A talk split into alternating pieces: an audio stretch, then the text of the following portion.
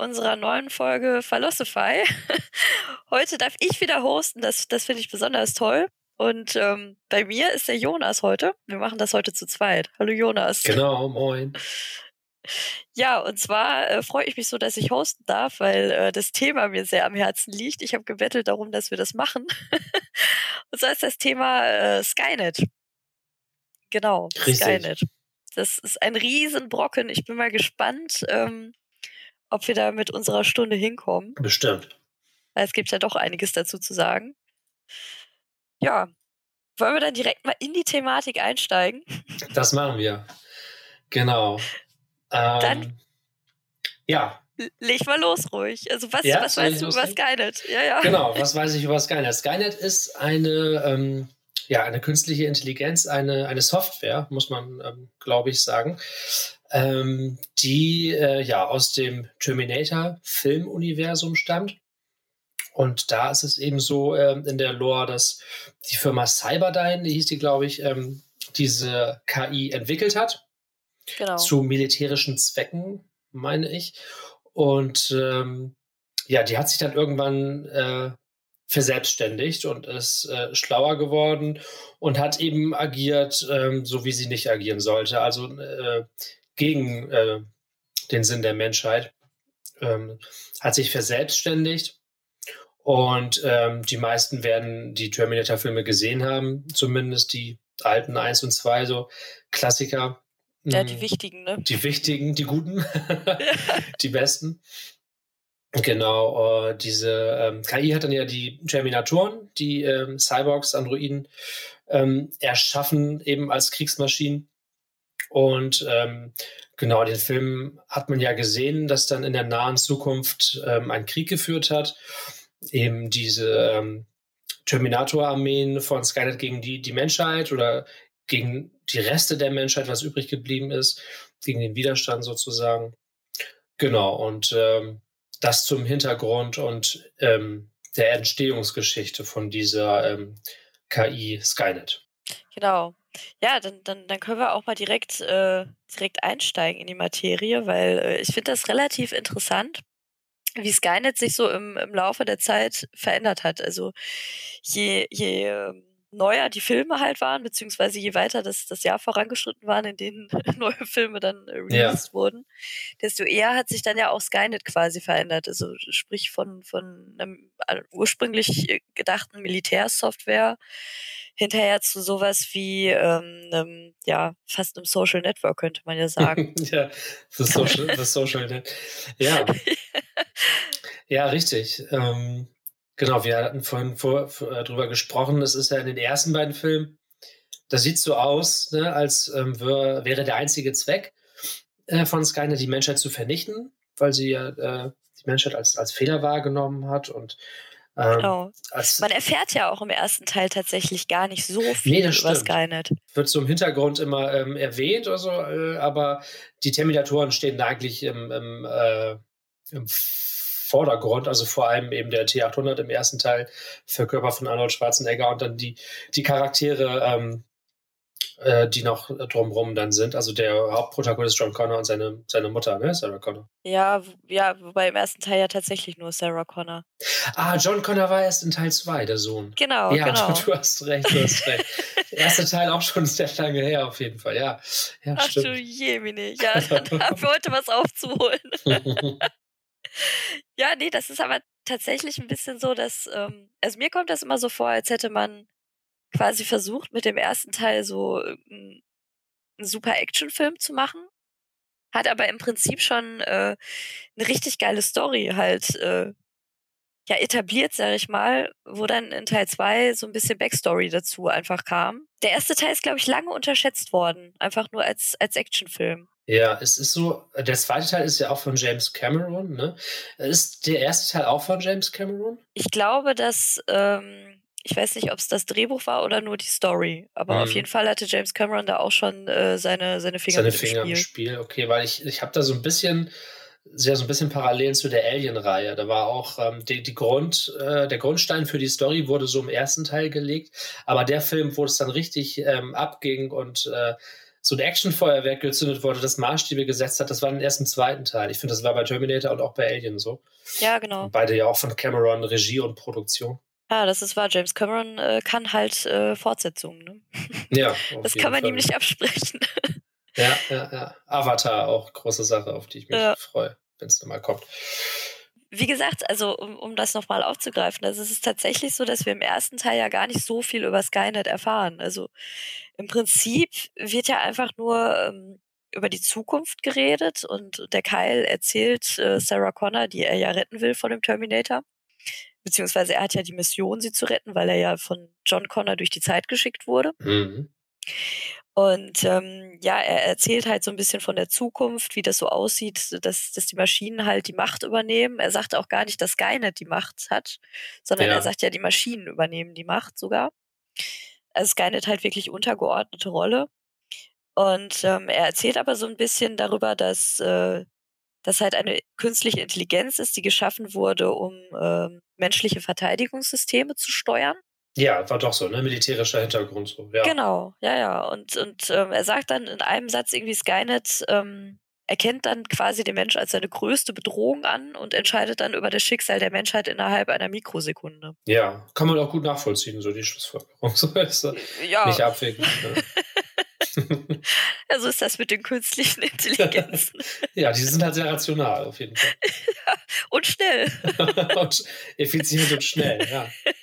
In ihrer Schlussfolgerung, genau. Ja, richtig. Ja, und in, in Terminator 2 wird das Ganze dann ja erst ähm, weiter ausgebaut. Da sehen wir ja auch quasi, äh, wer, wer Skynet entwickelt hat. Ja, ja, stimmt. Darüber wissen wir im ersten Teil ja auch nichts. Und im zweiten Teil ist es ja tatsächlich so, dass ähm, dass Sarah Connor den, den Terminator, also den guten, durch die Zeit geschickten Terminator, ja fragt, äh, was er für Daten hat über Skynet, wer Skynet gebaut hat und ähm, wo das entwickelt wurde. Und der Terminator hat halt dann auch, wie gesagt, Daten, teilt die auch mit ihr. Der hat da seine Festplatte, genau, und erzählt ihr das alles gerne, ne? Stimmt. Richtig, und ähm, es, es, es geht dann halt so weit, dass äh, dass ähm, Sarah Connor dann eben versucht, den Entwickler von, von Skynet ja zu töten in dem Film. Miles Bennett Dyson von Cyberdance Systems. Ja, richtig, das war genau so ein Hauptmotiv von ihr, damit eben das alles nicht passiert, genau. Genau, um den Judgment Day zu verhindern. Ne? Ja, und ähm, im Endeffekt erfahren wir dann in Teil 2, dass ähm, dieser Miles Bennett Dyson eben äh, daran, daran arbeitet, Skynet zu entwickeln und äh, dass sie halt in dieser Firma, in der, äh, also im ersten Teil ist es ja so, dass der erste Teil endet ja damit, dass Sarah Connor den Terminator in der Schrottpresse quasi zermalmt. Mhm. Und die finden ja dann in, äh, also vor den Ereignissen von Teil 2 finden die ja den Arm und äh, ein, ein, ein Chip quasi. Ja. Und daraus wird dann halt eben, äh, also darauf basiert dann quasi äh, der, der Research von Miles Bennett Dyson. Und ähm, aufgrund dessen entwickelte er dann eben Skynet. Witzig auch, dass der Dyson heißt, wie dieser Typ, der ähm, so eine Firma hat, die halt auch so stylische ähm, Staubsauger, Staubsauger so herstellen. Ne? Und Föhn, also Haartrocknergeräte und sowas. Ja, äh, richtig. Ist eigentlich auch Zufall. Ziemlich, ja, genau. Also finde ich auch, gab es die damals nicht schon in den 80ern und 90ern? Ich glaube, ja. Also, ja, bestimmt, also in den 90ern witzig. bestimmt, oder? Ja, vielleicht ist es jetzt auch einfach ein total häufiger Name wie Meier oder Müller in Deutsch. es ist gar nicht so, es ist tatsächlich ein, also ein Zufall. Naja, aber witzig, das ist ja auch ein großer Erfinder, der Dyson, der, ja, der die beutellosen Staubsauger erfunden hat. Ein Pionier auf seinem Gebiet. Ja, absolut. ja, und ähm, was erfahren wir noch? Also es ist dann, glaube ich, äh, tatsächlich so, dass, ähm, dass der Terminator halt eben sagt, dass die Stealth-Bomber, die amerikanischen, äh, mit der Software Skynet halt ausgerüstet werden. Ja. Damit diese eben unbemannt fliegen können. Und ähm, was ja auch heute schon Realität ist, ne? Also genau, äh, genau. Äh, Drohnen fliegen ja auch autonom, also werden auch von Piloten noch gesteuert, die Predator-Drohnen der US äh, Luftwaffe, aber können auch autonom fliegen. Das war halt damals in den 80ern noch nicht so. Das ist schon Realität geworden. Ja, ja. Stimmt. Ja, richtig. Und in Teil 2 ist es dann wohl so, dass sie sich denken, oh, ach, das ist ja total cool. Äh, da können wir noch viel mehr mitmachen. ja. Und dann, dann wird wohl die strategische Abwehr eben komplett Skynet überlassen. Und Skynet lernt dann wohl aber so schnell, dass es äh, quasi so etwas wie ein Selbstbewusstsein entwickelt. Und dann gibt's diesen berühmten Satz aus Terminator 2, äh, man versucht in Panik den Stecker zu ziehen. Skynet wehrt sich dagegen und ähm, ja, im Endeffekt sieht das Wehren halt so aus, dass es einen Nuklearangriff startet. Und zwar gegen Russland. Genau, war, war nicht irgendwie vorher noch so ein Virus? Das was ist Teil 3. Das, das, ist Teil 3. Ah, da Ja, kommen genau. wir da. Nee, dann wollen wir ruhig in der Chronologie bleiben. genau, zuerst war der Nuklearschlag. Ja, ja, ja. Genau. Ähm, da fragt John Connor ja noch, also der kleine John Connor quasi, ne, der noch ein Teenager ist, fragt doch so, ja, aber warum sollte man denn Russland angreifen? Sind das nicht unsere Freunde? ja. Und ähm, ja, es, es wird halt so erklärt, dass Skynet sich eben ausrechnet, womit kann ich am schnellsten den größten Schaden verursachen. Den Hauptwidersacher angreifen, Russland, die bösen Genau. Kommunisten. Richtig. Ja, und Äh, Skynet rechnet sich das ja auch richtig aus, weil im Prinzip äh, endet das Ganze ja darin, dass die Russen zurückschlagen. Ja, was sollen sie auch sonst tun? Genau. Genau, und wir dann halt einen großen Nuklearkrieg haben, also den Judgment Day, Ja. der dann direkt äh, in dem Tod von drei Milliarden Menschen gipfelt. Also die, die Hälfte der Menschheit wird eben am Judgment Day halt ausgelöscht. Durch die Nuklearwaffen, ja. Genau, und das wird in Terminator 2 ja vermeintlich verhindert, Mhm. indem eben nicht nur die Terminatoren zerstört werden, sondern auch der Chip und, und die Hand. Und der Terminator, also der gute Terminator sich ja hinterher äh, selber zerstört. Beziehungsweise er kann es ja nicht selber, er wird ja in die, in die, die Schrottpresse. Schmelze. Ne? Nee, nee, Schmelze. äh, Das war eine Schmelze. Genau, das, im zweiten Teil war es äh, diese, dieser Schmelztiegel, ja. Eine Ja. der traurigsten Szenen der Filmgeschichte übrigens. ja. Ich weine nicht oft bei Filmen, eigentlich Aber nie. da, als Arnold eingeschmolzen wird, da hast du geweint. Oh, das, ja, aber da war ich auch noch sehr klein. Ja. Ich weiß nicht, wann ich den Film das erste Mal gesehen habe. Ich glaube mit elf, Ja, ja, ja. zehn oder elf. Da habe ich wirklich geweint. Das war sehr traurig. Das ging mir nah. Ist ja auch so. Er war die ganze Zeit irgendwie die Beschützerfigur, die große, ne? Und dann ähm, der Gute sozusagen. So, Ja. so, so eine Vaterfigur auch, so ein bisschen. Dann. Ja, total. also es, Ähm. es kommt ja mehr oder weniger raus, dass, dass der Terminator im Prinzip ja ein besserer Vater für John Connor ist, als äh, Genau. alle anderen, die Sarah Connor halt vorher hatte. Das ist auch so, dass das, das wird nicht nur suggeriert, das wird, glaube ich, dann auch wirklich von Sarah Connor so gesagt. Ne? Genau, ja. ja, ja. So irgendwie, dass äh, der Terminator, der T800, ähm, ein besserer Vater war als alle Männer, die sie davor hatte.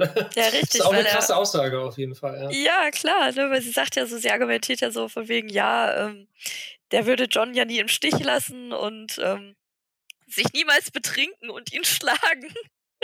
Auch ein Also, machen großartiges Roboter Zitat. nicht. Ja, Nee. ja.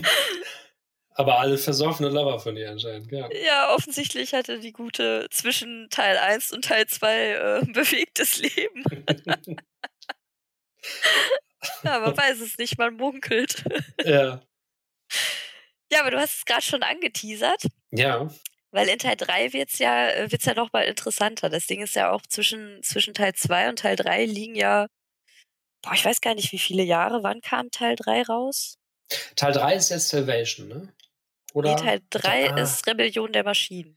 Ah, Rebellion der Maschinen, ja, okay, okay. Salvation ist 4, du hast recht. Genau, ja. Zu dem kommen Ähm, wir auch noch. Zu dem kommen wir auch noch. Genau, jetzt sind wir bei Teil 3, Rebellion der Maschinen. Wer hat da eigentlich Regie geführt?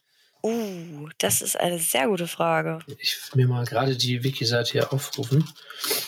Aber erzähl schon mal, was da so passiert. Ja, im Prinzip äh, sehen wir da einen John Connor, ziemlich abgehalftert. Ja. Äh, der denkt, dass Judgment Day zwar verhindert wurde durch ihn und seine Mutter. Seine Mutter ist in dem Film vor zwei Jahren an Leukämie gestorben. Ja. Das heißt, er ist jetzt ganz alleine.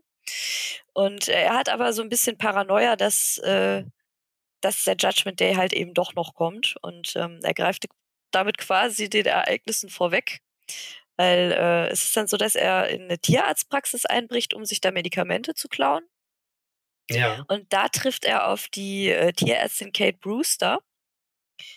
Und dann stellen die fest, dass die sich kennen von früher. Das ist eine der wenigen Aspekte an dem Film, die ich gut finde, weil den Film an sich fand ich eigentlich relativ schlecht. Ist auch gefloppt, meine ich, ne? Also ja, so- total, Mhm. total. Aber Ja. das war relativ witzig, die Idee, weil Kate Brewster ist seine zukünftige Frau. Ja. Und die reden in dem Film dann darüber, dass sie sich quasi einen Tag, bevor die Ereignisse, die wir in Terminator 2 sehen, stattfinden, ähm, quasi irgendwo getroffen haben und sich so ein bisschen verliebt haben, wohl irgendwie was miteinander hatten und dann äh, haben die sich halt nie wieder gesehen, weil dann Terminator 2 halt gestartet ist ne? und John Connor halt voll aus seinem Leben gerissen wurde. Ja. Ja, und dann erfahren wir halt, dass Kate Brewster eben äh, seine zukünftige Frau ist und auch eine sehr wichtige Figur ähm, für die Widerstandskämpfer. Ja. Quasi auch eine Anführerin. Und der Terminator, der in diesem Teil durch die Zeit geschickt wird. Ist der TX. Um, nee, der genau. TX ist der, ist der, der, der, der Antagonist, also der, der, der ähm, von Skynet losgeschickt wird, ist der TX in dem dritten Teil, ja. Genau, die, die Frau. Ich weiß gar nicht mehr, wie die Schauspielerin. Ach, das war ein weiblicher Terminator, ja. Ja, das war der erste weibliche Terminator tatsächlich. Auf jeden Fall, die hat nicht nur zum Ziel, äh, John Connor zu töten, wie wir das halt kennen, sondern äh, auch noch jede Menge andere Widerstandskämpfer und unter anderem halt auch Kate Brewster. Okay, andere Schlüsselfiguren genau. im Widerstand sozusagen, ja. Ja, und ähm, das Witzige an dem Teil ist halt, dass Skynet eben äh, trotzdem entwickelt wird, weil man den Judgment Day eben nicht verhindert hat, sondern man hat ihn äh, quasi nur verschoben. Ja. Man hat ihn nur verschieben können. Und ähm, die Firma, die Skynet in diesem Teil entwickelt, ist Cyber Research Systems. Also nicht mehr Cyberdyne oder? Nicht mehr ähm, Cyberdyne. Das hatte sich dann geändert. Aufgrund genau, das, der anderen Realität sozusagen. Ja, ich denke mal, Cyberdyne hat äh, nach den Ereignissen von Terminator 2 wahrscheinlich sehr schlechte Presse gehabt und ist pleite gegangen. ich weiß es nicht. man, kann da nur spekulieren. Ja. Ja, aber auf jeden Fall ähm, geht es dann halt auch um äh, tatsächlich immer noch um Militär. Also ja. es, es geht darum, dass eine Software entwickelt werden soll, die eben strategische Entscheidungen in Echtzeit treffen kann. Und ähm, darüber hinaus auch sämtliche militärische Computersysteme vor Cyberangriffen schützen kann. Mhm. Da sind wir dann im Thema Computerviren. Genau, da kommt der Virus ins Spiel, der vorhin schon angesprochen wurde, ja. Genau, und das, das Lustige ist, also ich glaube, Terminator 3 ist ja aus 2003. Ja, 2003, genau. Ja, 2003 Richtig. war das Internet für die Leute von Cyber Research Systems ein, wahrscheinlich ein, noch ein Neuland. Novum. Genau, genau, auf jeden Fall. Da hatte man noch ganz viel Angst vor den bösen Computerviren. So, so oh, ein Computervirus. Ah, ja. Ja, und vor allen Dingen hat man nicht bemerkt, dass das Skynet sich eben unbemerkt über das Internet äh, quasi verbreitet. so unterm Radar. Ja, unter dem Radar, ja. Ja, und, und Skynet ist halt auch, ja, wie immer halt sehr schlau, ne? Und, und denkt sich halt so, hm, was könnte ich denn machen, um äh, noch mehr Macht zu erlangen? Und, und Skynet erschafft dann halt quasi ein Computervirus. Ja. Und äh, die Leute von, von Cyber Research denken sich, ach, was können wir denn jetzt machen, um das Computervirus loszuwerden? Genau, wir geben Skynet mehr Macht. das ist eine naheliegende Lösung, ja. Ja, das war dann halt ein bisschen doof, ne? Kann man halt nur so sagen. Weil Deswegen, sie auch nicht wussten, dass äh, Skynet das Virus erschaffen hat, ja. Richtig. Weißt du noch, wie der Teil endet? Kannst du dich daran noch erinnern? Ich weiß ja nicht, wie lange das her ist, dass du den gesehen hast. Nee, du musst mich auch noch mal kurz äh, erinnern. Wie jetzt ist er denn geendet? Das, das endet halt damit, dass rauskommt, dass diese Kate Brewster halt einen Vater hat, der ja. arbeitet äh, bei, bei, bei Cyber Research, beziehungsweise ich weiß gar nicht, ob er wirklich bei Cyber Research arbeitet oder äh, in der militärischen Basis, wo das eingesetzt wird. Ja. Auf jeden Fall ein sehr hohes Tier. Und der gibt den beiden dann halt äh, quasi äh, die Location, wo sich der Kern von, von Skynet befindet. Und die fliegen dann dahin, um den Kern von Skynet halt quasi zu zerstören. Ja, was auch totaler Quatsch ist, weil Skynet ja eigentlich eine Software ist und damit nicht in und einem Gebäude eingesperrt ist und eigentlich Ganz sowas genau. wie heute, was es 2003 noch nicht so gab, den Begriff, aber sowas wie Skynet eigentlich in einer Cloud ist und auf vielen Servern verteilt ist. Ne? Da bringt es nichts, Richtig. einen Server zu zerstören. Ganz genau, aber John Connor und Kate Brewster wissen das natürlich nicht. Der Papa von Kate Brewster zwar schon, aber der hat sich gedacht, hm, schicken wir die trotzdem mal in diesen Bunker, dann überleben sie halt den nuklearen äh, Holocaust. Ja. also, ne, das ist halt alles äh, tatsächlich dann von ihm so vorherbestimmt. Und John Connor und, und Kate gucken halt relativ enttäuscht, als sie dann feststellen, oh, Moment, Skynet hat keinen Kern, wir können Skynet nicht zerstören. Ja. Und dann endet der Film tatsächlich damit, dass sie in dem Bunker da hocken Und man sieht, wie Skynet eben die Raketen losschickt und äh, der Judgment Day halt quasi beginnt. Also das heißt. Kein Happy End, sage ich. Kein mal. Happy End, genau. Und das ist, äh, ja, also das, das fand ich tatsächlich ziemlich gut. Also der zweite Aspekt an dem Film, der mir gefallen hat, weil ansonsten konnte man den ziemlich in die Tonne treten. Ja, das mag ich auch mal, wenn es kein Happy End gibt. Ja, also das, das Ende hat es tatsächlich rausgehauen. Das ist. Äh, also ich lese gerade, der Film erhielt gemischte bis positive Kritiken. Das Filmkritikportal Rotten Tomatoes gibt für den Film 69% positive Rezensionen.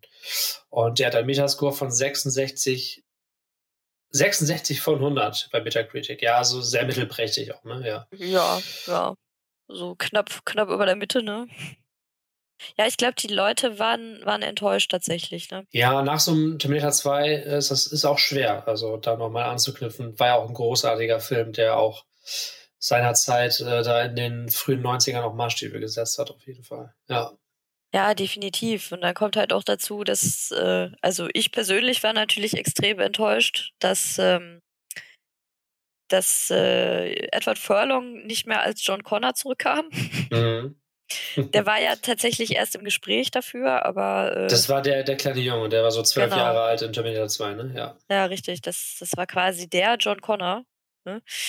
Ähm, ja, aber aufgrund von Drogenproblemen hat man dann äh, beschlossen, nee, das. Äh, den können Wie bei halt so vielen jungen Stars, ne? Der frühe ja. Ruhm, das war ja auch bei River Phoenix und anderen, die kommen dann, dann nicht mit klar. Ja, richtig. Und bekommen alle ein Drogenproblem. Das ist echt übel.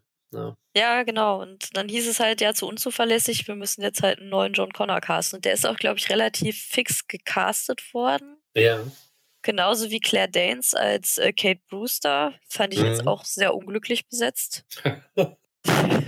Netter kann ich das nicht ausdrücken.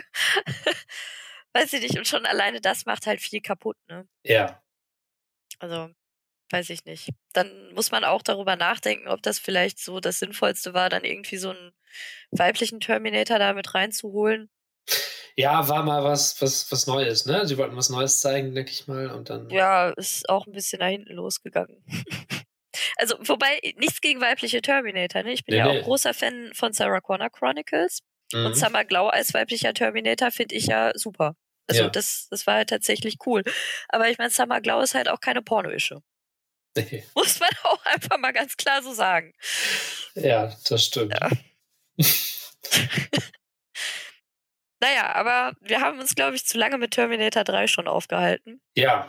Der ist es nicht genau. wert. Der ist es nicht wert.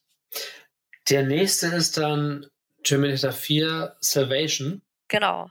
Ja, und der, ähm, der bricht so ein bisschen aus, aus dieser ähm, klassischen ähm, Charakteristik irgendwie, ein Terminator wird zurückgeschickt und es gibt äh, einen T800, äh, verkörpert von Arnie, und einen mächtigen Terminator T1000, T3000, TX, sondern ähm, der hatte eine leicht andere Storyline, ne? Genau, also das ist tatsächlich mal ein, ein Teil ohne Zeitsprünge. Ja. Also es gibt zwar Rückblenden, aber es gibt keine klassischen Zeitsprünge. Und äh, der erzählt quasi äh, die Geschichte, wie sie, wie sie halt nach dem Judgment Day äh, ist. Ne? Also John Connor ist, ist der große Anführer des, des Widerstands. Mhm. Kyle Reese ist, äh, hat seinen, hat seinen Sohn noch nicht gefunden. Ja. Ist auch jünger als sein Sohn und äh, versucht sich dann halt auch gegen die Maschinen zu erwehren, weil in dem Teil ist es tatsächlich so, dass Skynet quasi äh, der Babo ist. der die Kontrolle über Abertausende von Kampfrobotern hat, Fabriken, in denen die Kampfroboter gebaut werden. Ja, da erinnere ich mich daran, die Fabriken, die werden, wurden oft gezeigt. Die hatten auch ein cooles Design. Allgemein ja, total. fand ich das. Der hatte so ein, der war so Science-Fiction-lastig vom Design her. Das hat mir gut gefallen. Ja, schon. das hat mir auch richtig gut gefallen, muss ich sagen. Also Terminator 4 ist auch tatsächlich der einzige Teil, mit dem ich mich nach dem zweiten gut anfreunden konnte. Ja. Ich musste den ein paar Mal sehen. Beim ersten Mal fand ich den auch nicht cool. Aber je öfter ich den sehe, desto mehr sage ich, okay, ich habe meinen Frieden eigentlich damit gemacht. Weil der war nicht schlecht. Ja, das, das, das Ding ist eben auch, dass Skynet da auch das erste Mal in einer sehr besonderen Form auftritt. Nämlich ähm, ja. mehr oder weniger als Mensch, könnte man sagen. Es, es, es gibt ja diesen, diesen Terminator-Hybrid quasi, Terminator-Mensch-Hybrid. Und, und, und Skynet hat ja so ein bisschen die Absicht, mit diesem, mit diesem Typen halt ähm, den Widerstand zu infiltrieren, um an John Connor ranzukommen. Und er macht das, indem er halt, äh, indem er dem, dem, äh, dem Menschen halt suggeriert, dass er seinen Körper für die Wissenschaft zur Verfügung stellen soll, weil es äh, da diese Selina Cogan gibt, die halt krebskrank ist. Ah, wie perfide von Skynet. Ja, ja. Und ähm, dieser, dieser äh, Typ, ich weiß gar nicht, wie er heißt. Ich glaube, Max Wright. Max Meine, Wright. So ähnlich wäre sein Name gewesen. Ähm, Wright stimmt, glaube ich, auf jeden Fall. Ich weiß ah, nicht, nee, ich habe hier gerade. Wiki offen. Das ist Marcus Wright. Der. Marcus, genau. Ja. Genau, das war das Human Terminator Hybrid Experiment. Gespielt Genau. von Sam Worthington. Richtig. Und das ist auch das erste Mal, dass äh, quasi dieser Aspekt aufkommt, den ich halt auch mega interessant fand, wie das halt ist, wenn Menschen und, und, und Terminatoren quasi so eine Hybridform bilden. Ja, und der äh, ist halt inhaftiert, stellt seinen Körper dann, nachdem er getötet wird, durch die Giftspritze äh, der Wissenschaft zur Verfügung. Und ähm, ja, infiltriert dann letztendlich äh, tatsächlich den Widerstand und stellt sich dann aber hinterher gegen Skynet. Auf jeden Fall, ja.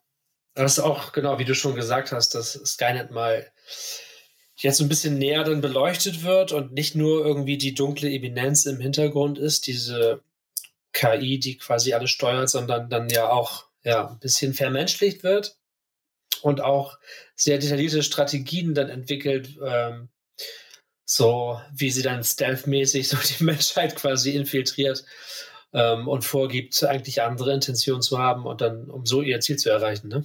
Ja, genau. Ich glaube, der Zuschauer fragt sich da auch das erste Mal so, was, was sind eigentlich jetzt äh, die Beweggründe? Weil vorher hat man irgendwie gedacht, okay, ja, da ist eine KI, die wird schlau und dann versucht die halt die Menschheit zu zerstören und ja, das war's halt. So, das gelingt ihr. Und ich glaube, da merkt man das erste Mal, was, wie perfide das eigentlich ist und, Mhm. und, und wie intelligent Skynet halt tatsächlich geworden ist. Ne? Ja.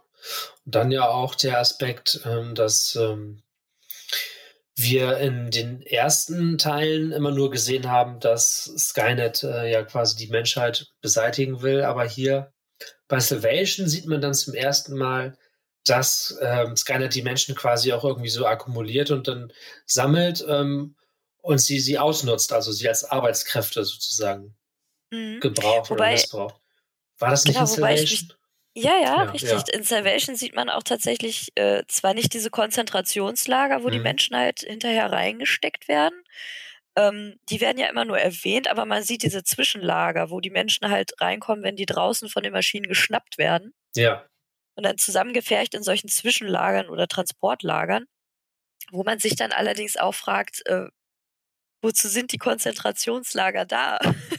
Ja, das wird nämlich genau, tatsächlich auch gar nicht erklärt, wozu die Menschen eben am Leben gelassen werden. genau, was machen die da überhaupt? Ne? Bei Matrix jetzt zum Beispiel war der Zweck klar, da werden die irgendwie ausgesaugt, um als Batterie zu dienen, aber Genau, ähm, ja. wozu ist jetzt die Arbeit äh, hier, also was ist der Nutzen sozusagen, ja. Ja, richtig. Und da, da fragt man sich auch, ob das vielleicht irgendwann mal aufgelöst wird, weil ich gehe mal davon aus, dass es wahrscheinlich äh, nicht der letzte Teil gewesen sein wird, der Dark Fate. Aber da kommen wir ja gleich noch zu. Genau. Dann kommt meiner Meinung nach der schlimmste von allen.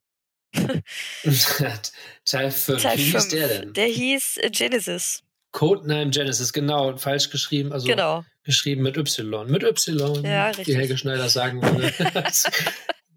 genau. Terminator 5 Genesis. Ja. Ich habe mich so darauf gefreut. Man wurde so Ich enttäuscht. und wurde so, ein, also, äh, na, eigentlich habe ich mich nicht drauf gefreut. Eigentlich dachte ich mir, Mensch, da kommt schon wieder ein Terminator. Das ist jetzt der dritte, der mich enttäuschen wird. Dann habe ich angefangen, den zu gucken und dachte mir, wie geil ist das denn? Der ist ja richtig vielversprechend, weil so in den ersten Szenen sieht man ja, wie die, Man sieht, glaube ich, Arnie mit einem Sarg auf der Schulter und einer Minigun, ne? War das nicht Teil 5? ähm, nee, Irgendwie, das könnte der Trailer gewesen sein. Ja, ja. Ich dachte, du sprichst gerade vom Trailer. Nee, nee, Ach, oder du hast von den ersten Szenen gesprochen. genau. Ich habe Mhm. nämlich einfach irgendwann total unbedarft, ohne einen Trailer geguckt zu haben, Mhm. habe ich, äh, hab ich mir einfach mal die ersten zehn Minuten gegeben und war direkt sofort gehypt. Mal reingepiekt. Genau, okay, weil ja. das, das fängt ja tatsächlich so an, dass äh, John Connor vor dieser Zeitmaschine steht. Skynet ist quasi besiegt aber Skynet ist es gelungen, einen T800 in der Zeit zurückzuschicken, um eben seine Mutter zu töten. Und man sieht, wie John Connor Kyle Reese in der Zeit zurückschickt. Und ich denke mir, oh, das ist, das, das wird jetzt interessant. Und dann wird Kyle Reese in der Zeit zurückgeschickt und man sieht so die, äh, die Szenen aus Terminator 1, die halt teilweise ähm, digital reingeschnitten wurden, teilweise digital, ähm, äh, teilweise nachgedreht wurden tatsächlich. Und es sieht ja. richtig gut aus. Und ich dachte mir, Mensch, das ist ja wieder mal ein geiler Terminator-Teil. Wie, wie cool ist das denn? Und da machen sie alles kaputt. Da machen sie alles kaputt. Wie kam das? Der Film schafft es halt äh, wirklich innerhalb äh, im Minutentakt immer schlechter zu werden. Weil erstens ist er komplett unlogisch. Und zweitens ist es dann halt im Endeffekt auch so, dass Skynet, nachdem John Connor äh, es schafft, Kyle Reese in der Zeit zurückzuschicken, in der Zukunft halt quasi an John Connor rankommt und John Connor zu einem T5000 macht. Oder T3000? T5000. T5000, genau. Ja, ja. Ähm, und John Connor ist dann halt auf einmal böse. das ist ja auch ein blöder Twist irgendwie. Warum sollte der böse ja, sein? Ja, das ist halt total bescheuert. Also ich glaube, die hatten sich einfach gedacht, so die Idee war gut, aber die Umsetzung, weiß ich nicht. Also es geht in dem Film halt auch darum, Skynet ist halt ein Programm, das äh, quasi unter dem Namen Genesis verbreitet wird. Ja. Und das ist dann halt mehr so der Social Network-Gedanke. Also das ist tatsächlich so, dass Genesis irgendwie äh, quasi alle, alle technischen Geräte, alle Haushaltsgeräte miteinander connecten soll. Ah, also Internet of Things quasi. Ja, genau, der letzte, mhm. der letzte Scheiß halt. der neueste Scheiß. Und ähm, entwickelt ist das in dem Teil tatsächlich von Miles Dysons Sohn, von äh, Danny Dyson. Danny Dyson, schöne Alteration, ja. Genau, und äh, Skynet schickt John Connor dann in der Zeit zurück und der arbeitet dann bei Skynet. ähm, oder, oder quasi bei, ich weiß nicht, ist es in dem Teil wieder Cyberdyne? Keine Ahnung. Aber er arbeitet auf jeden Fall daran, dass Skynet halt auf jeden Fall entwickelt wird. Das heißt, ja. Skynet sichert sich so mal wieder seine eigene Existenz es ist, es ist einfach schlecht umgesetzt gewesen und es ist halt wirklich auch so die letzte Stunde des Films ist halt echt nur noch stumpfe Action. Also da wird halt mit Bussen geworfen und, und keine Ahnung was. Ne? So. Ich erinnere mich, den hatte ich auch im Kino gesehen. Und ähm, genau, jetzt wo du sagst, das war wirklich äh, die letzte Stunde. Der war auch sehr lang. Mm, der war super lang. Ich glaube, der ging sogar über zwei Stunden. Naja, 126 Minuten. Das ist gar nicht sehr. Ich habe ihn noch länger in Erinnerung, was kein gutes Zeichen ist. Also ähm, genau, die letzte äh, Stunde, so der letzte Part, war wirklich nur noch sinnlose Action und war auch wirklich nicht viel Story dabei. Das habe ich noch in Erinnerung. Ja, wie gesagt, also was das angeht, Skynet als, als Social Media quasi, finde ich, finde ich auch eigentlich ganz witzig. Da kann man halt mal sehen, wie sich das entwickelt, äh, je, je neuer die Filme werden und je mehr die Technik halt voranschreitet. Ne? Ja, genau. 2015 gab es halt schon die ganzen Social Media Geschichten, was früher nicht der Fall war. Und so geben sie natürlich immer andere Ansätze dann und Intentionen der, der KI mit auf den Weg. Ja.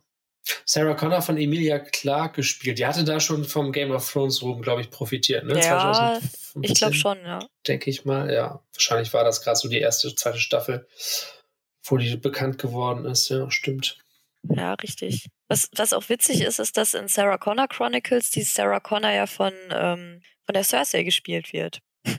Das heißt. Ach, Lea, Lea Headey. Ja, genau. Das heißt, beide, äh, beide Game of Thrones Darstellerinnen haben quasi dieselbe Rolle verkörpert. Ja, ja, sehr schön. Schöne Stimmt. Trivia.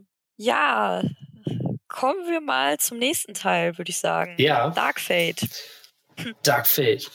Da gibt es tatsächlich gar nicht so viel über Skynet zu sagen, weil Dark Fate ist ja so, dass es ähm, alle Ereignisse nach Terminator 2 komplett ignoriert. Ja. Und ähm, tatsächlich ist es so, Neuanfang dass. sozusagen. Ne? Genau, ein, ein, ein Soft-Reboot quasi. Mhm. Und äh, da ist es tatsächlich so, dass Skynet gar nicht mehr existiert. Also Dark Fate geht okay. davon aus, dass äh, Skynet in Terminator 2 erfolgreich zerstört wurde. Das ist aber trotzdem noch äh, von, von, von damals halt, als Skynet noch nicht in der Zukunft zerstört war. Da wird es wieder ein bisschen unlogisch, äh, dass es mehrere Terminatoren gibt, die eben noch in der Zeit zurückgeschickt wurden. Okay, ja. Den habe ich nämlich nicht gesehen. Oh, ähm, und ähm, genau, ich lese ja gerade 98, drei Jahre nach dem Sieg über den T1000 und Skynet, hält sich John Connor mit seiner Mutter in Livingston, Guatemala auf. Und dann 22 Jahre später lebt die junge Danielle Ramos in Mexiko-Stadt mit ihrem Bruder und ihrem Vater ein einfaches Leben. Da sind dann noch andere Charaktere, ne, die dann noch mit reinkommen. Genau, es sind andere Charaktere neben, und es wird quasi. Neben John Connor und seiner Mutter. Ja, ja wobei, Achtung, Spoiler. mhm. Kein Problem, mach ruhig. John Connor wird in, innerhalb, also man, man sieht dann eben, ähm, dass die eben in, äh, wo hast du gesagt, leben sie? Guatemala? John Connor in Guatemala, Livingston, ja. Ja, also in den ersten fünf Minuten, glaube ich, passiert es, dass, dass John Connor eben getötet wird. durch einen dieser okay, Terminatoren, ja. der eben durch die Zeit geschickt wurde.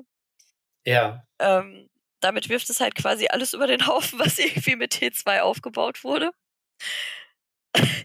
naja, und äh, dann geht es halt wirklich um, um die Dani. Und äh, ja.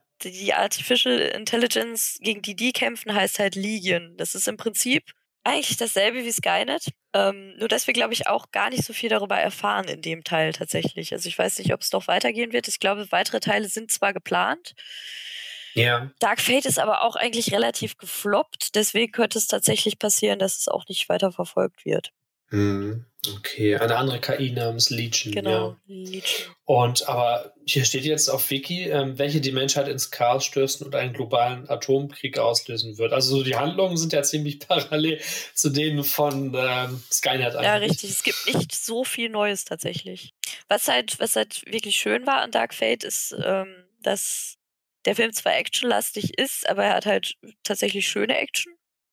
Ja. Ähm, das, das CGI ist echt gut gemacht. Aber meiner Meinung nach hatte der darüber hinaus leider nicht viel zu bieten. Die Schauspieler waren wieder cool. Es war sehr, sehr cool, dass ähm, Linda Hamilton als Sarah Connor zurückgekehrt ist. Das, genau, das wäre für mich auch ein Grund. Ich hatte auch nur Trailer gesehen und ähm, ja, schon cool, wie sie dann wieder ankommt mit dem Raketenwerfer über der Schulter, so wie damals. Nur eben als ziemlich alte Frau endlich ja. mittlerweile. Das ist ganz nice. Das hat mich sehr gefreut tatsächlich. Was, was mich weniger gefreut hat, ist, dass ähm, das groß angekündigt wurde auf der Comic-Con, irgendwie ein paar Wochen vor Release, dass äh, Edward Furlong als John Connor zurückkehrt. So, vorher, vorher hat mich das überhaupt nicht interessiert mit Dark Fate. Da dachte ich mir, nein, das ist jetzt der vierte Terminator, der dich enttäuschen wird. Du lässt es, du guckst ihn dir nicht an. Und dann setzt sich James Cameron auf der Comic-Con dahin und sagt, ja, Edward Furlong spielt wieder John Connor. Das äh, war ja. dann der Moment. Ach, hätte dich doch eigentlich gefreut haben. Ja, ja, das war der Moment, ne? wo ich die Öhrchen gespitzt habe. Ach so, okay, da bist du wieder, ähm, genau, okay. Ja, ja. Und, und, das Ding ist, dass es im Prinzip halt so war, dass sie in den ersten fünf Minuten eben ähm, den, den Edward Furlong von früher quasi äh, CGI-technisch auf den anderen Körper gesetzt haben und ihn umgebracht haben. So, das ist der große Return of Edward Furlong. Ja, das ist natürlich, stimmt. Sehr wie, dass du anfängst. Das ist schon irgendwie ein bisschen eine Vergewaltigung von seinem Charakter auch. Ja. ja, da hatte ich dann auch keinen böse, Bock böse. mehr nach fünf Minuten. ich muss zugeben, da war ich dann so ein bisschen voreingenommen, was den Film angeht. Ja, das kann ich verstehen. Eigentlich klingt auch alles so ziemlich so nach, nach altem Wein in neuen Schläuchen. Ne? Also irgendwie sind die alten Rollen dabei. Es gibt eine KI wieder, die hat, die heißt anders, die heißt jetzt Legion und nicht Skynet, äh, hat aber dieselben Anwandlungen irgendwie. Ja. Was ich, was ich noch recht interessant finde, ist die ähm, alternative Zeitachse in, in Sarah Connor Chronicles. Mhm. Wo es ja auch so ist, dass das Skynet quasi ähm, als Projekt erfolgreich abgewendet werden konnte in Terminator 2. Ja. Dass aber dann ein ehemaliger Praktikant von Cyberdyne quasi die Idee von Skynet weiterentwickelt, aber auf mhm. eine total harmlose Art und Weise. Der äh, baut den ja als Schachcomputer. Als Schachcomputer? Als Schachcomputer, ja, cool. ja. Das finde ich witzig, okay. Das fand ich nämlich auch eine sehr innovative Idee. Und ähm, dieser, dieser Typ, dieser Praktikant, dieser ehemalige, ist halt auch ähm, wirklich eigentlich ein echt netter Charakter. Also man, man fühlt halt mit, mit ihm mhm. und man hat auch irgendwie ganz am Anfang so ein bisschen das Gefühl, dass sich zwischen ihm und Sarah halt irgendwie auch noch was entwickeln könnte.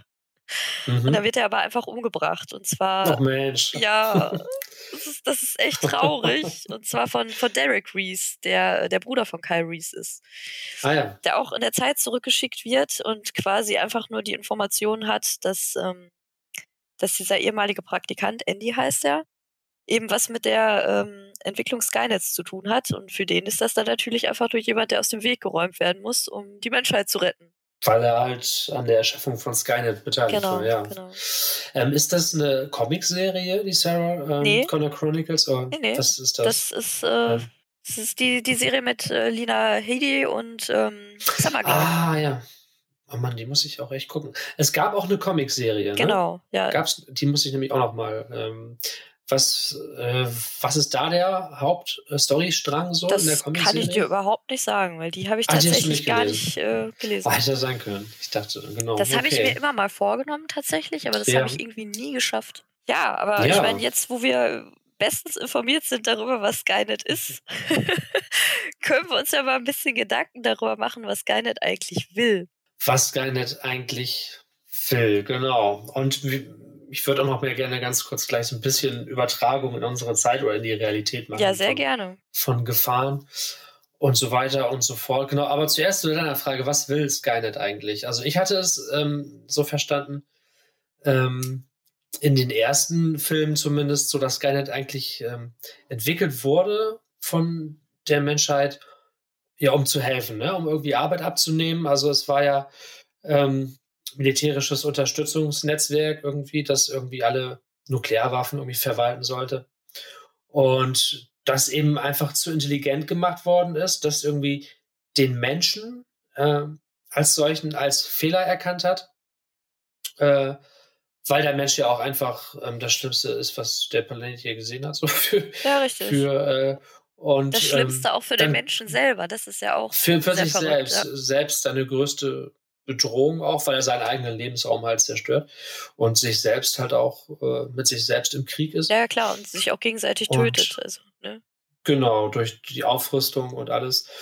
Und genau, dass die KI eben dann so intelligent war, dass sie gesagt hat, ja, eigentlich ist der Mensch das Problem und der muss weg. So, das, so hatte ich das jetzt immer verstanden. Genau. Wie hast du es verstanden? Ja, ich, ich, ich glaube, einerseits ist das tatsächlich äh, so, eine, so, eine, so eine Grundmotivation von, von Skynet gewesen. Man sagt aber auch tatsächlich, also man, man, man hört ja auch irgendwie raus in einem oder anderen Teil, dass ähm, Skynet halt auch einfach aus Angst heraus handelt, zerstört zu werden. Also sprich, man, man äh, versucht ja, also der, der Mensch erkennt ja relativ schnell, dass Skynet halt zu intelligent wird, kriegt ja ein bisschen Panik und versucht das Ganze dann ja eben abzuschalten. Und ich glaube, dass, dass Skynet dann tatsächlich sich auch denkt, so, nö, hallo, ich, ich möchte aber weiterleben hier, weil Skynet hat Der ja. wieder, der, der Lebenserhaltungstrieb. ne? Genau, weil Mhm. Skynet hat ja ein Bewusstsein entwickelt bereits zu dem Zeitpunkt. Ja, Und ähm, dann ist es vielleicht auch einfach so ein bisschen Selbstverteidigung, ne? ja, ja, klar. Das ist, das ist so der Moment, wo man mit Skynet ein bisschen mitfühlen kann, finde ich. Genau, er entwickelt dann die Terminatoren auch, um sich selbst zu verteidigen, ne? weil die Menschheit ihn dann eben abschalten wollte. Mhm. Ja, das ist, Ja. das ist so Mitleid mit der KI. Ja, Hab, doch, hab doch ein Herz für KIs. mit der armen KI. Ja. Hier ist es auch tatsächlich interessant, dass James Cameron wohl mal irgendwann gesagt haben soll, dass, ähm, dass es so eine These gibt von ihm, dass das Skynet den Widerstand im Endeffekt selbst erschaffen hat, um, Ah. eine Möglichkeit äh, zu schaffen, sich selber zu vernichten, weil es Gewissensbisse hat, dass es die Hälfte der Menschheit ausgelöscht hat. ja, krass, okay. Und das, das finde ich halt total interessant. Das wäre auch sehr, ver sehr vermenschlichend irgendwie. Ja. Ja, total. Also, das, auch wenn Cameron das sagt, also er hat in den Film ja auch mitgewirkt, ne? Also Genau. Dann, ja.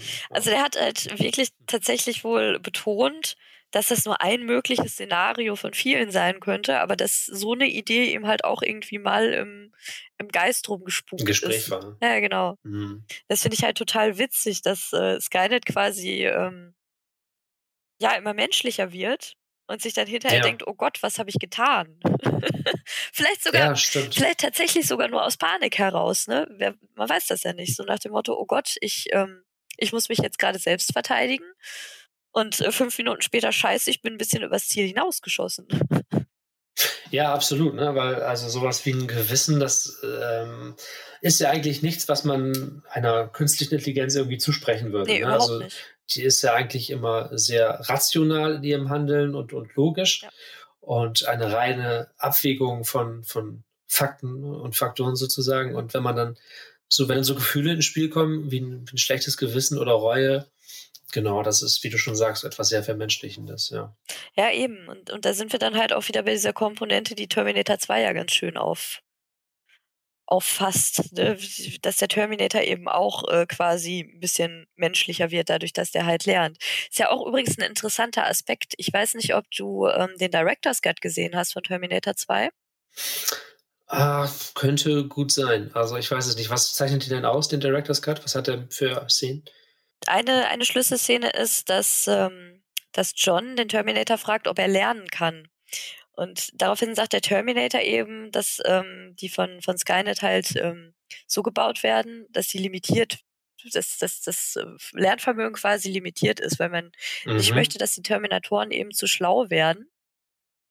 Ja. Und dann fragt John eben, ob man das rückgängig machen kann. Und äh, in dieser Director's Cut-Szene bohren sie ihm dann den Kopf auf und holen halt quasi seine CPU raus und ähm, ja.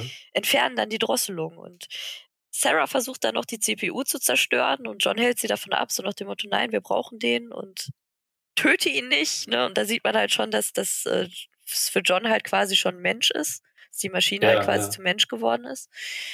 Ja, und dann ähm, ist die Drosselung entfernt und die nächste Szene ist halt die, die dann wieder in den normalen Filmen äh, auch drin war, wo er mit ihm im Auto sitzt und ihm halt quasi äh, die, die Sprüche beibringt, von wegen bleib cool, du Pfeife und hast da la vista, Baby. Baby, ja. Das macht dann wieder mehr Sinn, ne? Ja klar, wenn so eine Drosselung dann eingebaut ist und wenn die entfernt ist, dann ja, Selbstlernen oder Selbstoptimierung kann dann ja auch dazu führen, dass man dann genau. vielleicht vermenschlicht wird, genau. Erstens das und, und zweitens äh, gibt es dann halt auch, also da kann man das natürlich auch weiterspinnen, ne, dass die Terminatoren eben auf die Art und Weise vielleicht auch lernen, dass es vielleicht gar nicht richtig ist, die Menschheit umzubringen und dass Skynet vielleicht gar nicht unbedingt richtige Beweggründe hat.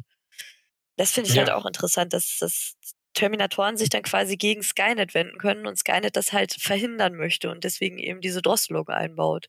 Ja. Wo ja auch die Androiden, die können wir ja auch unterscheiden dann eigentlich von, von Software. So, da könnten dann auch wieder die Asimovschen Gesetze ins Spiel kommen von denen ja eigentlich auch das erste ist, äh, du darfst äh, keinen Menschen schaden ne, mhm. oder ihn nicht umbringen. Genau. Genau. Wobei ja aber die, die, die Terminatoren von Skynet erschaffen worden sind und die ja. Dann solche ähm, Gesetze wahrscheinlich nicht mitgegeben hat. Bei der nee, aber das ist ja genau das, was John ihm dann beibringt. Ne? Ja. Es kommt ja immer wieder im Film vor, dass er ihm immer wieder sagt, dass er Menschen nicht töten darf. Dass das halt ja. äh, das, das wichtigste Gebot ist. Ne? Ja, stimmt, das hat er ihm oft gesagt. Ja, ja, stimmt. Ja, stimmt. Das ist auch auf jeden Fall so eine, so eine könnte man als ähm, Anspielung sehen auf die Asimovschen Gesetze, auch von den Produzenten. Finde ich auch. Ja, und was halt auch interessant ist an dieser, an dieser These von, von James Cameron mit den Gewissensbissen und dass Skynet halt quasi selbst den, den Widerstand erschaffen hat, ja. Ähm, ist ja auch so, dass es, Skynet kann sich nicht selber vernichten, genauso wenig wie Terminatoren sich selber vernichten können. Also der muss ja, ja. hinterher sich von. Selbsterhaltungstrieb. Ne? Genau. Ja. Der muss sich ja. Der ist eingebaut. Ja. Ähm, deswegen muss der Terminator ja in Teil 2 auch am Ende in den Schmelztiegel hinabgelassen werden. Er kann sich ja nicht selbst terminieren. Er hat es nicht selbst gemacht, ja. Genau. Mhm. Er sagt ja, auch, dass so er das nicht kann. Und ähm, ja, vielleicht ist es mit Skynet halt genau dasselbe tatsächlich, ne? Und dass Skynet den Widerstand als seine einzige Chance quasi ansieht, sterben zu können. Das, das finde ich halt genau. auch super interessant. Quasi durch die Hintertür irgendwie noch so eine Möglichkeit geschaffen von ihm selbst, damit er am Ende nicht obsiegt. Ne? Ja, interessante Theorie, ja. ja. Also falls äh, man uns nochmal mit einem Film quält, dann möchte ich doch bitte, dass vielleicht dieser Aspekt äh, verfilmt wird. Lieber James Cameron, wenn du das hörst. bitte tu mir den Gefallen. Genau, nochmal Edward, Ed, Edward Furlong nochmal bitte dabei und diesmal leben lassen. Ja, richtig. Und, und ja. vor allem Edward Furlong bitte auch wieder äh, fit kriegen, weil der hat seine Drogenprobleme wohl immer noch nicht im Griff, habe ich gehört. okay. Das war bestimmt so, so ein Crush von dir, ne? Als junges ja, Mädchen. natürlich. Wie sollte es auch anders sein? Carsten zieht mich übrigens auch regelmäßig damit auf, aber ich stehe dazu. Ja, jetzt, wo es, der hatte so richtig so 90er, diese coole Frisur ja, mit dem ja. Mittelscheitel so, ne? So, so die Haare so bis zu den Mundwinkeln so ungefähr, so ganz hohe Wangenknochen hatte der, glaube ich. So ein Elfen, elfenhaftes Gesicht hatte der. Oh ne? ja, tell me more. ja. Ja. Und der war natürlich ja, dann nice. auch in meinem Alter, ne? Das war halt so ein paar Jahre älter, Stimmt. das war perfekt. Das, äh, das kommt natürlich noch hinzu. Es hätte ja. einfach gut gepasst. der Edward und du. Ja. ja. Ja. Sehr schön. Hätte er das mal gemacht, dann hätte er jetzt auch keine Drogenprobleme. So. Äh, ah. Sicherlich. Und wir hätten vielleicht ein paar gute Terminator-Filme noch gehabt. Naja, wer weiß. Auch das, auch das. Weißt du, was ich übrigens auch richtig interessant finde? Was denn? Die Erschaffung John Connors, also die Existenz John Connors, ne? Ja. Das ist ja eigentlich ein temporales der Paradoxon. Der Heiland. Also ich wollte gerade sagen, das ist so ein bisschen, also seine Figur ist sehr stigmatisiert in der ganzen Reihe, ja, also das, in den meisten Terminator-Filmen. Also er ist so ein bisschen, er ist so ein bisschen der Heiland. Also das habe ich oft nicht verstanden, warum jetzt so viel von seiner Person abhängt. Also genau. Aber du wolltest was anderes, auf was anderes hinaus. Ja, das geht aber auch ähm, bedingt in die Richtung. Also das, das, das Ding ist ja, John Connor schickt Kyle Reese in der Zeit zurück, der seine Mutter beschützen soll. Kyle Reese und Sarah Connor verlieben sich, zeugen ein Kind, das Kind ist John Connor. Wie kann der denn dann in der Zukunft schon existiert haben, fragen sich äh, die Leute. Zu Recht. so. Ja, ja, ja. Das Ding ist, das ist mit Skynet ja. aber tatsächlich sogar genau dasselbe, weil in Terminator 2 wird Skynet ja nur erschaffen, weil die bei Cyberdyne eben diesen Arm und die CPU haben. Sarah Connor das Zeug nicht in der Schrottpresse drin gelassen hätte und sie es nicht gefunden hätte, hätte Skynet dann nicht erschaffen werden können? Man weiß es nicht. Das ist, das ist so ein bisschen das Problem bei allen Terminator-Filmen, würde ich sagen. Ich glaube, man darf sich da nicht so viele Gedanken drüber das, machen, ja. weil A bekommt man Kopfschmerzen und B macht man sich das, genau. glaube ich, kaputt. Genau, also einmal die ganze Geschichte mit den Zeitreisen und den Konsequenzen, so wie wir es auch aus den Filmen wie Butterfly-Effekt oder Johnny Dark oder so kennen. Ähm, das ist auch Future. schwer zu greifen. Ja, oh, genau, oder äh, genau, Back to the Future. Ähm, da, wenn da so eine Verkettung kommt, wo dann drei Faktoren auf eine Einwirkung, das ist für mich schon zu viel, muss ich sagen. Da raucht mir schon immer der Kopf. ähm, das ist gar nicht so einfach. Und ähm, ist jetzt die Frage, ist es ein Filmfehler? Haben die sich da überhaupt den Gedanken gemacht oder haben sie sich vielleicht zu wenig Gedanken gemacht? Also, man weiß es nicht, da müsste man mal ein Interview machen mit den Produzenten. Ja, ich, ich glaube noch gar nicht mal, dass, ähm, dass sie sich zu wenig Gedanken gemacht Ich glaube, die haben es mit voller Absicht gemacht tatsächlich. Weil ähm, im ersten Film wird ja wird das Ganze ja so ein bisschen als Schleife dargestellt. Also man, ja. man sieht ja, ähm, also Kyle Reese offenbart Sarah Connor ja mehr oder weniger, dass er ausgerechnet in die Zeit zurückgeschickt werden wollte, um sie zu retten, weil John ja. Connor ihm in der Zukunft ja ein Foto von ihr gibt. Und zwar ja, okay. dieses Foto, wo sie im Auto sitzt neben dem äh, Schäferhund. Mhm. Und ganz am Ende des Films, als Kyle dann tot ist, der Terminator zerstört ist, fährt ähm, Sarah ja in diesem, in diesem Wagen rum, in diesem Truck. Mhm. Und ähm, durch Mexiko, glaube ich, ist es. Man sieht, dass sie schwanger ist. Und ähm, dann macht halt so ein, so ein Straßenkind quasi ein Foto von ihr und verkauft ihr das da. Und dann sieht man, dass das genau dasselbe Foto ist, das äh, John eben Kyle in der Zukunft gegeben hat. Und das finde ich auch ein bisschen arg krass, wenn man da mal näher drüber nachdenkt. Dann hat John Connor quasi Kyle Reese auf seine Mutter scharf gemacht. ja, so gesehen schon. Ja, ja darauf, hin, darauf hingewiesen, auf jeden Fall. Das ist ein bisschen krank, aber gut.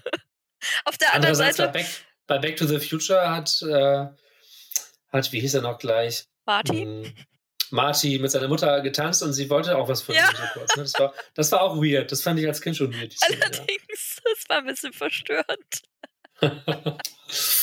ja. Ja, und, und da ist es halt eben genauso. Und auch da gibt es total lustige Thesen. Ähm, nämlich unter anderem die, dass John Connor ähm, auch einen anderen Vater hätte haben können. Und, und dass, ähm, dass, dass er das quasi geändert hat und quasi Kyle Reese zu seinem Vater gemacht hat. Und man dann in der Zukunft, wenn John Connor einen anderen Vater gehabt hätte, ich dachte erst so, das kann ja nicht sein, weil äh, wenn er einen anderen Vater gehabt hätte, hätte er ja nicht John Connor werden können. Aber auf der anderen Seite denke ich mir, eigentlich ja doch. Weil relevant ist ja eigentlich nicht, wie er aussieht oder was für Gene er hat, sondern relevant ist ja das Training, das er durchläuft. Und, und seine Mutter weiß ja, was, was abgeht. Und ähm, fährt ja deswegen mit ihm nach Mexiko und ähm, er kriegt dann ja dieses Gorilla-Training quasi. Wobei er das Training natürlich auch nicht bekommen hätte, wenn Kyle Reese ihr nicht gesagt hätte, hör mal, dein Sohn wird noch wichtig für die Menschheit. Trainier den mal besser. Und das, das ist in Sarah Connor Chronicles mit den Zeitreisen ja auch noch verrückter. Da ist es ja ganz am Anfang so, dass ähm, ich glaube, das ist auch irgendwie zwei, drei Jahre nach Terminator 2 steigt die Geschichte ein. Ähm, da werden auch zwei Terminator durch die Zeit geschickt. Ein, ein guter, also Summerglow, Cameron, und ähm, ein, ein böser. Und äh, die finden John mehr oder weniger zeitgleich, kämpfen da miteinander. Und ähm, dann ist eigentlich nicht äh, die, die, die Hauptintention, äh, Skynet aufzuhalten. Aber Sarah Connor ist dann halt dafür, dass es trotzdem gemacht wird. Und dann sagt mhm. der Terminator, also der gute Terminator halt quasi, wenn du, wenn du Skynet stoppen willst, wenn du ihn aufhalten willst, dann müssen wir jetzt in die Zukunft reisen. Und dann reisen die tatsächlich irgendwie vom Jahr 1999 oder 98 ins Jahr 2007. Okay. Und, und Sarah Connor erfährt dann halt eben, dass sie eigentlich 2005 gestorben wäre an Leukämie. Ja, und das ist halt krass, so weil hart. sie geht dann 2007 ja. halt zum Arzt, lässt sich untersuchen und ist aber noch total gesund. Ist aber eigentlich vor zwei Jahren schon gestorben. Ja, das ist krass. Ja, spielt ja schon ein bisschen noch immer dann mit den, genau, mit den unterschiedlichen ähm, Handlungssträngen und Zeitstrahlen, ne? Das ist ja dann schon so ein bisschen so, ähm, dass sich die verschiedenen Zeitstrahlen so, so aufteilen und verschiedene Wege nehmen. Was wäre wie passiert, wenn das und das geschehen wäre, ne? Ja, richtig. Und, und sich unterschiedlich abgespielt hätte. Das Ding ist halt auch, also man, man muss es ja auch halt, also man kann es ja nur Skynet zuschieben, dass diese Zeitreisen halt überhaupt möglich sind, weil Skynet ist ja eigentlich das Programm, das die Zeitreisen erst möglich macht, ne? Genau, Skynet, äh, ja, hat sich halt überlegt, wie verhindere ich jetzt den Widerstand, äh, indem ich eben einen Terminator jetzt äh, nehme und ihn in die Vergangenheit zurückschicke, um eben zu verhindern, dass der Widerstand überhaupt ähm, entsteht, indem ich eben seine Führer, Leitfigur, den John Connor eben, genau. Wobei das ja wieder im krassen Gegensatz zu der Theorie stehen würde von Cameron irgendwie, äh, will Skynet eigentlich nicht den Widerstand überhaupt am Leben erhalten, um die Möglichkeit zu erhalten, dass er nicht siegreich ist am Ende. Das, ja, wobei man jetzt natürlich. Ich finde, das widerspricht sich ein bisschen. Mhm. Ja, total. Wobei man da natürlich dann wieder sagen könnte, vielleicht ist es einfach wieder eine parallele Zeitachse, ne? Ja. Weil es sind ja ab Terminator 4 beziehungsweise ab mhm. Terminator 5 sind ja immer wieder parallele Zeitachsen entstanden. Und im Prinzip kann man, ich meine, so verwirrend wie das Ganze auch ist, man kann dann natürlich sagen, ja, aber das, äh, das lässt jetzt natürlich alle Möglichkeiten offen für weitere Teile, ne? Ja. Man kann ja im Prinzip alles machen, so. Da ist halt tatsächlich so. Ne? Die Cash-Cow kann halt weiter gemolken werden. das ist das Wichtige, ne? solange es Geld reinfließt. Ne? Also, wie du schon gesagt hast, der letzte hat jetzt gefloppt. Müssen wir mal schauen, ob noch was kommt jetzt in naher Zukunft. Also, da sind die Studios auch sehr vorsichtig geworden. Wenn da jetzt irgendwie mal ein Film aus dem Franchise nicht so gut performt, dann wird, glaube ich, so schnell kein neuer gemacht. Gerade nicht in diesen, gerade diesen Zeiten jetzt. Ja, es war ja tatsächlich ja. auch äh, angedacht, zu Salvation noch zwei weitere Teile zu machen. Das wäre echt nice. Das ich. hätte ich auch gerne gesehen, muss ich sagen. Weil wie gesagt, Salvation hat meiner Meinung nach auch äh, von, von allen Teilen halt äh, tatsächlich am meisten Fanservice gebracht. Das mhm. ist mir aber auch erst aufgefallen, als ich den wirklich dann irgendwie zum zweiten oder dritten Mal gesehen habe, wie John Connor beispielsweise. Das fällt einem erst später auf, weil er so anders ist. Genau, ne? genau. Ähm. Weil man muss sich da erst so ein bisschen drauf einlassen. Es ist halt eben nicht dieses typische Terminator-Szenario aber es spinnt die Story halt sehr, sehr gut weiter. Und normalerweise bin ich auch ein, super Freund von so postapokalyptischen Endzeit-Szenario-Filmen. Ja, so Mad Max-mäßig ja. halt, ne? Deswegen, Salvation habe ich auf jeden Fall meinen Frieden mitgemacht. Es gibt auch diese wunderbare Szene, wo John Connor äh, auf, dem, auf dem Motorrad fährt und die beiden mobilen Terminatoren halt quasi äh, erledigt. Und dazu läuft äh, Guns N' Roses. Ja, stimmt, der hat immer Guns N' Roses gehört. Ja. Ja, ja, Und das hat er halt in T2 auch schon gehört. Ne? Das fand ich sehr schön. Ja, nice. Ja, wenn man das Ganze jetzt noch in die Realität übertragen würde, also es gibt ja viele Wissenschaftler oder unser allseits beliebter Elon Musk, der ja auch immer wieder davor, davor warnt, das ne, nicht zu unterschätzen, ne, die Gefahren einer hochentwickelten KI, ähm, weil es eben dann tatsächlich sein könnte, dass äh, sich so eine intelligente äh, Software dann verselbstständigt und äh, zu viel Macht erlangt ne? und zu schlau wird, schlauer als die Menschheit, dass es schnell außer Kontrolle geraten kann. Das ähm, ist immer mal wieder zu lesen in der Presse. Ähm, und dann ähm, hatte ich noch gelesen, dass es ja tatsächlich von der NSA ähm, auch eine Überwachungssoftware heißt, die Skynet heißt, was ich auch sehr, sehr zynisch ja, finde. Ja, das, das habe ich heute auch gelesen, NSA. tatsächlich. Ja. ja, sehr gut. Und äh, das hatte ja auch der, ähm, der Whistleblower, wie heißt er noch? Äh, Snowden, Edward Snowden, hat da ja mal ähm, groß äh, gespoilert. Was diese Software eigentlich alles kann von der NSA. Also das ist halt ähm, ein Programm, was dann verschiedenste Daten irgendwie ähm, abgleicht. Also wenn jetzt irgendeine bestimmte Person ein Flugticket bucht und sich irgendwo eincheckt, dann ist diese Software in der Lage, all diese Daten sehr schnell zu kombinieren und äh, in einen Zusammenhang zu bringen, äh, sodass eigentlich jeder Bürger transparent ist für diese Software ja. im Grunde genommen. Ähm, dafür hat er gewarnt und hat das quasi offenbart.